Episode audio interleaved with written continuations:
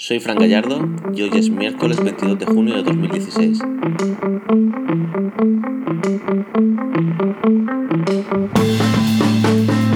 Hola y bienvenidos a este tercer capítulo de Product Designer, el podcast sobre creación de productos digitales donde hablamos de diseño, de desarrollo, de marketing, de growth hacking, de tecnologías y de los procesos que utilizamos para hacer realidad nuestros proyectos. Un podcast para nosotros, para Product Designers. ¿Comenzamos?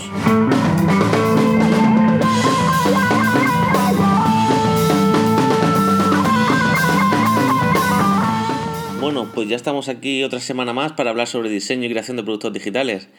Eh, hoy vamos a tratar un tema muy interesante, las métricas y el comportamiento de los usuarios con nuestro producto. Pero antes de nada, eh, igual que hicimos la semana pasada, podemos comenzar revisando un poco las noticias de estos últimos días. Como ya sabéis, la semana pasada se celebró en San Francisco la conferencia de desarrolladores de Apple, pero no os preocupéis, que no, no voy a comentar ningún tema ya sobre, sobre la conferencia, que supongo que estaréis ya hasta el gorro de noticias relacionadas con, con el nuevo MacOS, con iOS 10 y demás, pero vamos a pasar a otros temas más interesantes. Si recordáis el programa de la semana pasada, estuvimos hablando sobre, sobre el nuevo sistema de, de publicidad de, de Apple llamado Search Ads, y es que ha comenzado abierto Apple el sistema este para Estados Unidos y, y lo ha, em, ha empezado con, con, un poco de polémica porque, porque bueno, eh, Apple ha comenzado ya a mostrar estas aplicaciones sugeridas y Paul Haddad, el creador de Tweetbot, la famosa aplicación de Twitter para, para iOS, pues publicó un tweet quejándose amargamente de que la app Twitterific aparecía como resultado de búsqueda para la palabra de Tweetbot. Entonces, pues bueno, él daba un poco a entender de que le parecía un poco de juego sucio que la gente de Twitterific utilizar el keyword de, de Tweetbot del nombre de su aplicación para posicionarse y para intentar quitarle aplicación eh, eh, poder quitarle descargas. Y bueno, después de estar varias horas cayéndole palos en Twitter, cosa que, que tampoco entiendo, pues Sin Heber, que, que, es el creador de la aplicación de Twitterific, respondió indicando que ellos solo lo único que hicieron fue enrolarse en el sistema de, de Search Ads de, de, Apple y que lo demás había sido automático y ni siquiera habían sido notificados de que, de que ya salían este tipo de, de, anuncios.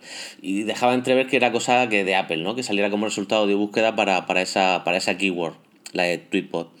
Luego, como demostraron más tarde, el resultado de, la, de, la, aplicación patrocinada que mostraba Apple en la tienda, cuando buscabas Tweetbot, era aleatorio, era random. Y, por ejemplo, para Tweetbot pues, salían otras aplicaciones muy relacionadas con, con Twitter. Por lo tanto, eh, parece más una, una estrategia de, de, Apple a la hora de mostrar aplicaciones sugeridas, el, el bueno, mostrar a, a, a gente de tu competencia. Yo sin entrar a valorar mucho esto, yo supongo que esto al final eh, el, el, algoritmo mostrará, esto al final será un sistema de pujas y el que más pague eh, saldrá más veces como resultado de búsqueda con, con keywords relacionadas con tu aplicación. Entonces yo no le daría muchas vueltas, pero bueno, saber que, que el sistema está empezando a funcionar, se está empezando a implementar y bueno, aquí en Product Designer, en el podcast, estaremos pendientes de, de, de qué va sucediendo pues para informaros y teneros al tanto de, de, cómo poder utilizar esta plataforma de anuncios de Apple. También tenemos noticias de la casa del vecino, que en este caso, como sabéis, es Google, y es que Google ha rediseñado por completo su aplicación, su sistema, su plataforma para, para fonts, para, para web fonts. Eh, ese servicio que, en el que podemos insertar fuentes a nuestros proyectos web pues, con una simple query. Lo han rediseñado y lo han reescrito desde cero en Angular 1.5 parece, que es bueno, el framework de la casa, y, y bueno, la verdad es que va como un tiro eh, ahora es mucho más rápida, eh, es mucho más eficiente y luego la interfaz eh, es muchísimo más visual y permite buscar y elegir la fuente de una forma mucho más cómoda y, bueno, y una, una forma mucho más eficaz. Así que si, si, es un sistema que no habéis utilizado hasta ahora o que no conozcáis, pues bueno, pues aprovechando el rediseño os invito a conocerla y a disfrutarla porque la verdad es que es un servicio que merece mucho la pena. Y para terminar la sección de noticias de esta semana, pues me gustaría hacerme un poquito de, autobombo. Y es que, aunque parezca mentira, pues por fin he lanzado, he lanzado el blog podéis acceder para verlo en gallardoramos.com. Y bueno, básicamente he lanzado una primera versión provisional con, con lo que considero con lo, lo, mínimo indispensable, lo que podría ser un producto mínimo viable para, para esta plataforma digital que, que quiero crear, ¿no? En cuanto a la estructura, bueno, he creado un theme para WordPress desde cero con un starter kit que, he creado usando Galp mm, para las tareas de JavaScript y Stylus para el CSS. Y bueno, os dejo un, enlace en las notas del programa por si queréis aprovechar este starter kit para temas de, de WordPress desde cero, porque además es que lleva ya casi toda la funcionalidad básica del theme, con lo cual pues os va a ahorrar muchísimo tiempo. Y si estáis utilizando Galp eh, para vuestros desarrollos, pues bueno, vais a estar muy cómodos con él. Eh, en cuanto al contenido de la web, hay una home donde me presento un poco y que en un futuro llevará a una sección de portfolio que, estoy preparando. Esta es una sección que quiero preparar con mucho cuidado y con mucho mimo, pues bueno, explicando cuáles mis últimos trabajos, eh, cuál ha sido mi rol y, la filosofía que, ha habido detrás de, de estos trabajos. He añadido también en la home diferentes accesos, diferentes secciones eh, de la web, como, bueno, como el blog, que ahora mismo solo están los podcasts, los capítulos del podcast anteriores, y donde iré subiendo poco a poco pues, artículos escritos y vídeos eh, que quiero que sean como unas, unas píldoras en vídeo que también subiré a, YouTube y estarán dedicadas al diseño de, productos. Estos vídeos que quiero grabar eh, son para hacer algo muy concreto, ¿no? O vídeos muy cortos de uno o dos minutos con información que sea de valor. Y por cierto, ya aprovecho la ocasión para comentaros que estoy abierto a sugerencias para hacer estos vídeos. Por ejemplo, qué sé yo, si queréis ver cómo centrar un elemento horizontal y vertical en CSS o, o, trucos para, para Sublime Text o cómo utilizar la la terminal, o cómo hacer una animación en JavaScript, o cómo crear un evento y, que se registre en Google Analytics en, en local o, lo que sea, pues bueno, pues me decís si, y si, puedo resolver esa duda o, o, ayudaros con esto, pues bueno, crearé una, una, una videopíldora y, la subo y la tendréis ahí disponible. Además de, de este blog, hay una sección de recursos que lo, he llamado como recursos mensuales, donde poco a poco quiero ir catalogando y añadiendo pues recursos que me parecen de interés, de, pues, sobre todo pues, de diseño, como por ejemplo eh, iconos, eh, UI kits y demás que podamos utilizar para Sketch, Photoshop y demás, eh, cosas de desarrollo y de marketing, ¿no? Pues, bueno, cosas que me parecen interesantes y que, y que voy a utilizar o que quiero poner como favoritos y compartirlo a la vez con vosotros. Y por último, eh, la sección de diario de un producto. Es que este es un proyecto que, quiero tratarlo con mucho mismo y que me hace mucha ilusión. Es un proyecto que, en cierto modo nace un poco como inspiración de, otros proyectos, como por ejemplo el, podcast de, No es Asunto Vuestro de, Víctor Correal, que es un, es un podcast que os recomiendo seguir porque es genial y, bueno, y Víctor tiene un, un talento increíble, si lo escucháis ya lo veréis y, os lo recomiendo encarecidamente. Y el espíritu de, esto, de este diario es un poco seguir el día a día del desarrollo de un proyecto, ¿no? Eh, podéis acceder para tener más información en gallardoramos.com barra diario. Y básicamente va a ser una lista de correo en la que os voy informando eso, de todo el proceso de creación, del desarrollo, incluso del lanzamiento de la app. Eh, es un producto que voy a hacer en directo a tiempo real y que os iré pasando pues, todos los datos de lo que voy haciendo. Pues para ver y comentar con vosotros, pues dónde creo que me estoy equivocando, lo que voy aprendiendo y un poco la experiencia. Eh, yo creo que, va a ser un, proyecto muy atractivo y en el que mm, podemos aprender toda la comunidad bastante. Yo por eso os animo a que no sea algo unidireccional, a que no sea un monólogo en el que yo solo hable y, y cuente cómo va, sino pues bueno, que me podáis responder a los correos, preguntándome más cosas, más datos, si os interesa. Y, lo que estaría genial es que empezaseis vosotros también otro proyecto al, mismo tiempo conmigo. Eh, no sé, algún proyecto que tengáis rondando por la cabeza, que seguro que tenéis alguno. Así que yo desde aquí os animo a, empezar un proyecto a la vez y que nos obliguemos entre todos a, crear estos productos, a, convertirlos en realidad. Y, yo creo que puede ser una experiencia súper chula. Así que, por eso, como os digo, a mí es un proyecto que me hace muchísima ilusión. Voy a esperar unos días eh, para comenzar a mandar los primeros correos, pues bueno, para dejar un poco de tiempo para que se junte más gente. Eh, yo supongo que cuando empiece ya a mandar los correos cerraré el proceso de inscripción y porque no sé hasta qué punto tiene sentido que alguien empiece el programa por la mitad, ¿no? Cuando la aplicación ya esté en diseño o en desarrollo. Bueno, no sé qué pensáis vosotros. Así eh, que si, si os interesa el programa y, y no os habéis suscrito, apuntaros rápido o si conocéis a alguien que le puede interesar, pues bueno, pasarle el enlace a gallardoramos.com barra inicio y, que se suscriba. Para cualquier idea, comentario, sugerencia, pues bueno, ya sabéis que, las vías para contactar conmigo son mm, a través del correo electrónico a fran.gallardoramos.com o vía Twitter en arroba fran doble barra baja gallardo. Y, bueno, y ya está bien hablar de mí que se nos pasa el tiempo del podcast y si os parece bien comenzamos con el tema de hoy.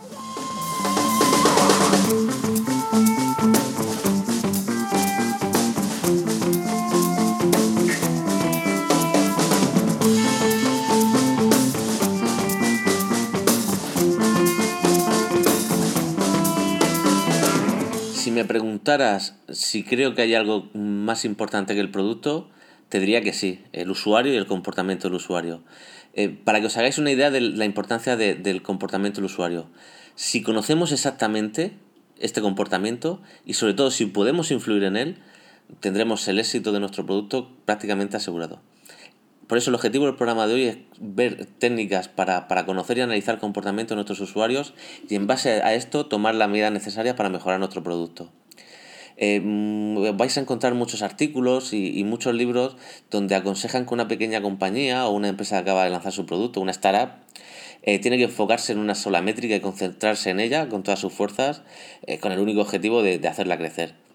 Si esa métrica crece, tu empresa crece. Y en cierto modo es cierto. Yo he estado en, muchas compañías que, estaban creciendo y al final la, la sobrealimentación de datos hace que pierdas un poco la perspectiva y que pierdas un poco el control de, de hacia dónde va el proyecto y, y, de qué está pasando con el, con el producto.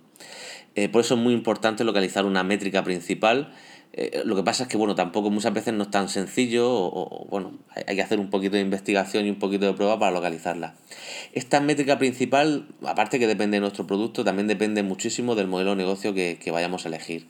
Eh, no sé, pues puede ser eh, el, número de ventas por, por, usuario, el valor del ticket medio de compra, el número de compras en un determinado número de tiempo, que compren con más frecuencia, o el periodo entre el registro y la suscripción de pago, es decir, el paso entre que el usuario se registra y se convierte en cliente eh, o que compartan antes cierta información. Es decir, al final eh, eh, nuestra métrica generalmente va a ser casi única. Es muy difícil que se repita de un producto a otro.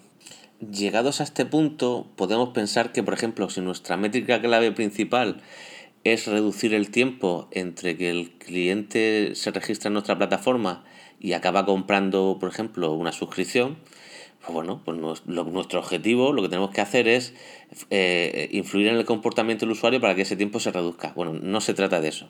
Lo que se trata es de saber eh, qué, qué comportamiento es el que lleva a reducir ese tiempo. Lo que tenemos que conseguir cuando analizamos el comportamiento del usuario es lo que consiguió Facebook con su famoso 7 amigos en menos de 10 días. Eh, bien, esto que, que os comento de los 7 amigos en menos de 10 días fue a la conclusión a la que llegaron los analistas de, de, Facebook cuando estudiaron el comportamiento de los usuarios. se dieron cuenta de los usuarios que conseguían conectar con al menos 7 amigos en menos de 10 días, conseguían más engagement y eran más activos en la plataforma. Y esa era la métrica clave principal de, de Facebook en aquel momento.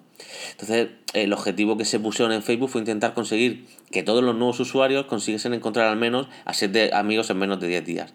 Y en base a esto, en base a este objetivo general, pues tanto, tanto los equipos de diseño como de desarrollo, pues crearon notificaciones y sugerencias, pues bueno, pues cuando entrabas para que buscaras amigos, ya sea por ciudad, por instituto y demás, es decir, te animaba a buscar para conseguir eso, los siete amigos en menos de 10 días. O por ejemplo, en el caso de, Twitter, eh, se dieron cuenta que tenían un porcentaje altísimo de abandono de usuarios cuando creaban el, entraban en la plataforma y entonces se dieron cuenta que la, que la gente que seguía en la plataforma era porque, porque mm, encontraba personas a las cuales seguir y se les empezaba a llenar el muro de Twitter. Entonces e intentaron fomentar ese comportamiento como, pues bueno, cuando tú te creas, pues te sugieren que sigas a ciertas personas, a ciertos, a ciertas, a ciertos eh, perfiles eh, con popularidad, que son muy activos, pues bueno, para que poco a poco vayas conociendo y, y, vayas teniendo más engagement con el producto. Por eso el, objetivo de este análisis de, de comportamiento eh, de nuestros usuarios tiene que dar como resultado pues, nuestros propios 7 amigos en 10 días.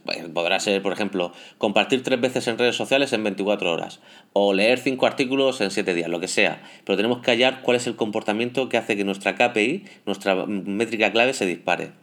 Además, esto tiene otra ventaja clarísima, y es que en lugar de, de, enfocar a la gente a una métrica que puede ser algo abstracta, los estamos enfocando para cumplir un objetivo que casi se puede tocar, ¿no? Es un objetivo muy claro lo que se tiene que conseguir.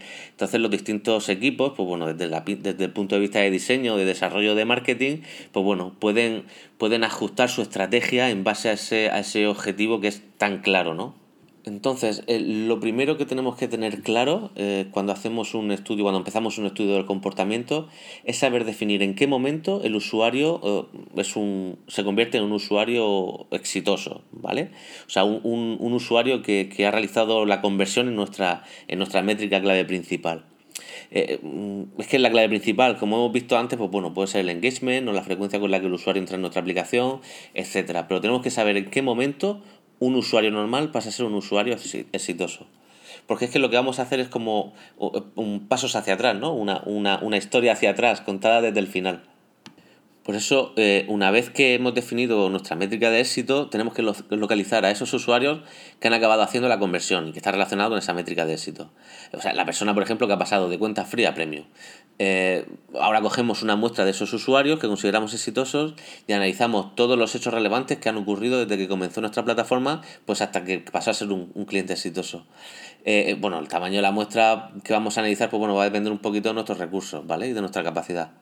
Ahora colocamos cada usuario en una columna y, en cada fila eh, colocamos esa, la métrica de éxito y al lado las otras métricas que creemos que han afectado a que son un usuario exitoso. Pues, por ejemplo, cuántos amigos tiene, eh, cuántas horas de, de uso tiene diarias, eh, eh, cuántas veces ha compartido en, a lo largo de una semana, qué tiempo de uso en horas, eh, no sé, qué, nivel de jugador ha llegado si es un juego, o qué número de partidas consecutivas ha jugado entre conexión y, otra conexión, no sé si ha hecho alguna reseña, qué edad tiene si tenemos ese dato, número de comentarios o, de mensaje a otros usuarios, es decir, va a depender mucho de qué tipo de producto sea y de, y de cómo de qué opciones tiene el usuario dentro de nuestro producto para ver qué métricas pueden, pueden empujar a, este y pueden afectar a este KPI. Habrá métricas muy obvias que están, van a estar estrechamente relacionadas con la métrica de éxito y eso está bien.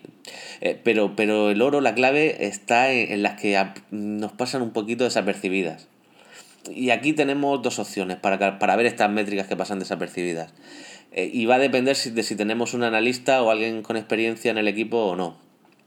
Eh, si tenemos un buen analista, pues con esta tabla creará una gráfica pues, que tendrá una pinta con un eje cartesiano, estoy seguro que la habéis visto, un eje cartesiano con un montón de puntos que parecen aleatorios, pero que si te fijas eh, empieza gráficamente a mostrar un patrón que se repite. Eh, mm, veremos puntos muy dispersos en la gráfica, muy separados unos de otros, pues bueno, que vienen a representar que, son métricas que tenemos que descartar porque no tienen relación con nuestra métrica de éxito. Y luego encontraremos unos puntitos que están muy cerca unos de otros, muy próximos entre sí, y que nos dicen, esos puntos próximos dicen que hay una coincidencia en el comportamiento. Eh, bueno, en ese caso tenemos que seleccionar estas métricas de comportamiento porque al fin y al cabo van a ser las métricas que afectarán a nuestro KPI principal, que son las que lo modifican. Si el analista además es bueno, hará una regresión lineal que, bueno, viene a ser, veréis en, en la gráfica, pues una línea que marca, en este caos de puntos, marca una predicción ¿no? de éxito en base, en base a todas las muestras. Y luego la opción B, la opción de no tener el analista, que será la más normal, pues bueno, es intentar un poco en esta, en esta Excel detectar patrones de coincidencia eh, en, en esta tabla. Eh, cuando hacemos esto, eh, más, que, más que a la pura matemática, tenemos que ser muy flexibles y sobre todo muy creativos. El objetivo en esta parte del estudio, en el que estamos escribiendo tantos datos y, analizando tantos datos, es, es, bueno, plantear una hipótesis que más tarde tendremos que probar como, como cierta, ¿no? Y si no lo es, pues volver a esta tabla a seguir buscando. Este es un proceso sobre todo de iteración y de hecho es probable que en este proceso de análisis vayamos incluyendo más muestras porque tendremos más clientes y así podemos enriquecer más las muestras. Una vez que hemos localizado estas métricas que parece que, afectan a nuestra métrica clave, lo que tenemos que hacer es elegir y por cada una de ellas crear un, un test donde haya un cambio que, pueda aumentar esta medida elegida para el test y ver si con un aumento de esta métrica se convierten, eh, convertimos más, más usuarios exitosos. Por ejemplo, imagina que, que, nuestra KPI es que un usuario se convierta en cliente de pago en un periodo de tiempo, ¿vale? Y nuestro objetivo es reducir ese tiempo. Pues bueno, si tras nuestro estudio de comportamiento vemos cierta correlación con el tiempo que pasa entre sesiones dentro de la app, es decir, cuanto menor es el tiempo que pasa entre dos conexiones, parece que hay más probabilidad de que se, se haga suscriptor de pago, pues bueno, tenemos que hacer un test A-B donde intentamos conseguir que un grupo de usuarios entre con más frecuencia.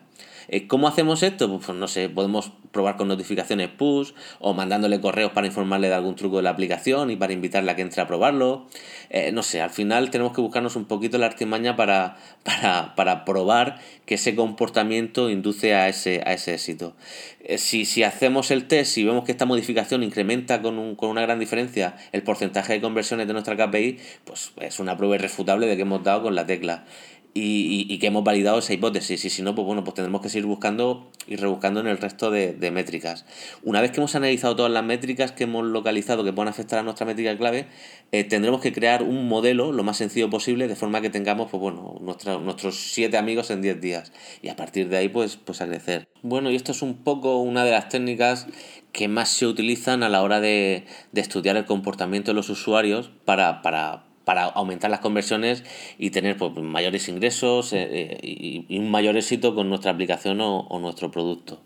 Todo este proceso, si estáis inscritos en el, en el programa de diario de un producto, pues supongo que lo acabaremos tratando eh, para, para, ver cómo se comporta el usuario y qué decisiones podemos tomar en base a las métricas que tengamos y, bueno, si os interesa mucho este tema o si tenéis cualquier duda, hacedmela llegar y en futuros podcasts o, en artículos o en vídeos lo podemos tratar de una forma mucho más profunda. Yo entiendo que quizá, bueno, pues un podcast así de, de, de 20-25 minutos, hablar sobre comportamiento de usuario, pues puede ser un poco abstracto, pero luego realmente es muy sencillo y lo único que tiene que es que lo único que se trata es de un proceso de iteración, de paciencia y de perspectiva y ser, ya os digo, muy muy creativo porque a veces la clave se encuentra en los comportamientos, pues bueno, que pasan más desapercibidos. Y bueno, como no quiero que se me alargue mucho el podcast, porque ya os comenté que no quería que, que fuera un episodio de más de 30 minutos, pues bueno, yo quería ya ir acabando con la recomendación de la semana que como no podía ser de otra forma, mi recomendación para esta semana es para la aplicación YouCast, que es un reproductor de podcast para, para iOS, que es un proyecto de Juanjo Guevara, amigo mío, eh, y es un proyecto en el cual tengo, tengo el honor de, participar con él y, y con Álvaro Bernal. Eh, es un reproductor, pues bueno, pues para todos los públicos, desde la gente más novata o que, quiere empezar a conocer los podcasts, pues hasta los usuarios más exigentes por todo el tema de gestión de listas y, demás. Es una app con un diseño fantástico y, es muy bonita es muy sencilla de utilizar y con una propuesta de valor muy clara, que es facilitar la búsqueda de podcast al usuario, pues gracias a esta view que tiene, que es una view scrolleable de forma horizontal como si, de un, como si fuera un slider y bueno, que va mostrando las carátulas del top de iTunes por, por categorías. Es una forma de navegación muy útil para encontrar nuevos podcasts y, y para escuchar. Y, bueno, es una app que te recomiendo, que ahora mismo está a, un precio especial de, de, lanzamiento y en breve, en unos días, pues bueno, volverá a estar a su precio normal. Por eso, bueno, si quieres, la quieres probar, yo, yo sin duda te recomiendo que, que lo hagas ahora que está, que está a este precio. Y bueno, para el próximo programa vamos a meternos, vamos a dejar un poquito la analítica y vamos a meternos en, diseño, en diseño puro y duro. Eh, en qué es un buen diseño, qué requisitos tiene que tener algo para que esté bien diseñado. Y pero no, o sea, no estamos hablando, no vamos a hablar de, algo que estéticamente pueda gustar más o menos, ¿no? Eso, eso es decoración, eso es superfluo. Lo que estamos hablando es de las características que tiene que tener un producto para que podamos considerar que está bien diseñado. Y esto lo vamos a hacer bajo la, óptica de Dieter Rams, que es eh, el, mítico diseñador de, Brown. Eh, ¿Te lo vas a perder? Muchas gracias por estar ahí otra semana más. Eh, gracias por vuestras valoraciones de 5 estrellas y vuestras reseñas. De verdad que me ayudan muchísimo para que poco a poco el podcast llegue, llegue a más gente. Así que sin más, pues bueno, me despido. Nos vemos la semana que viene. Un abrazo.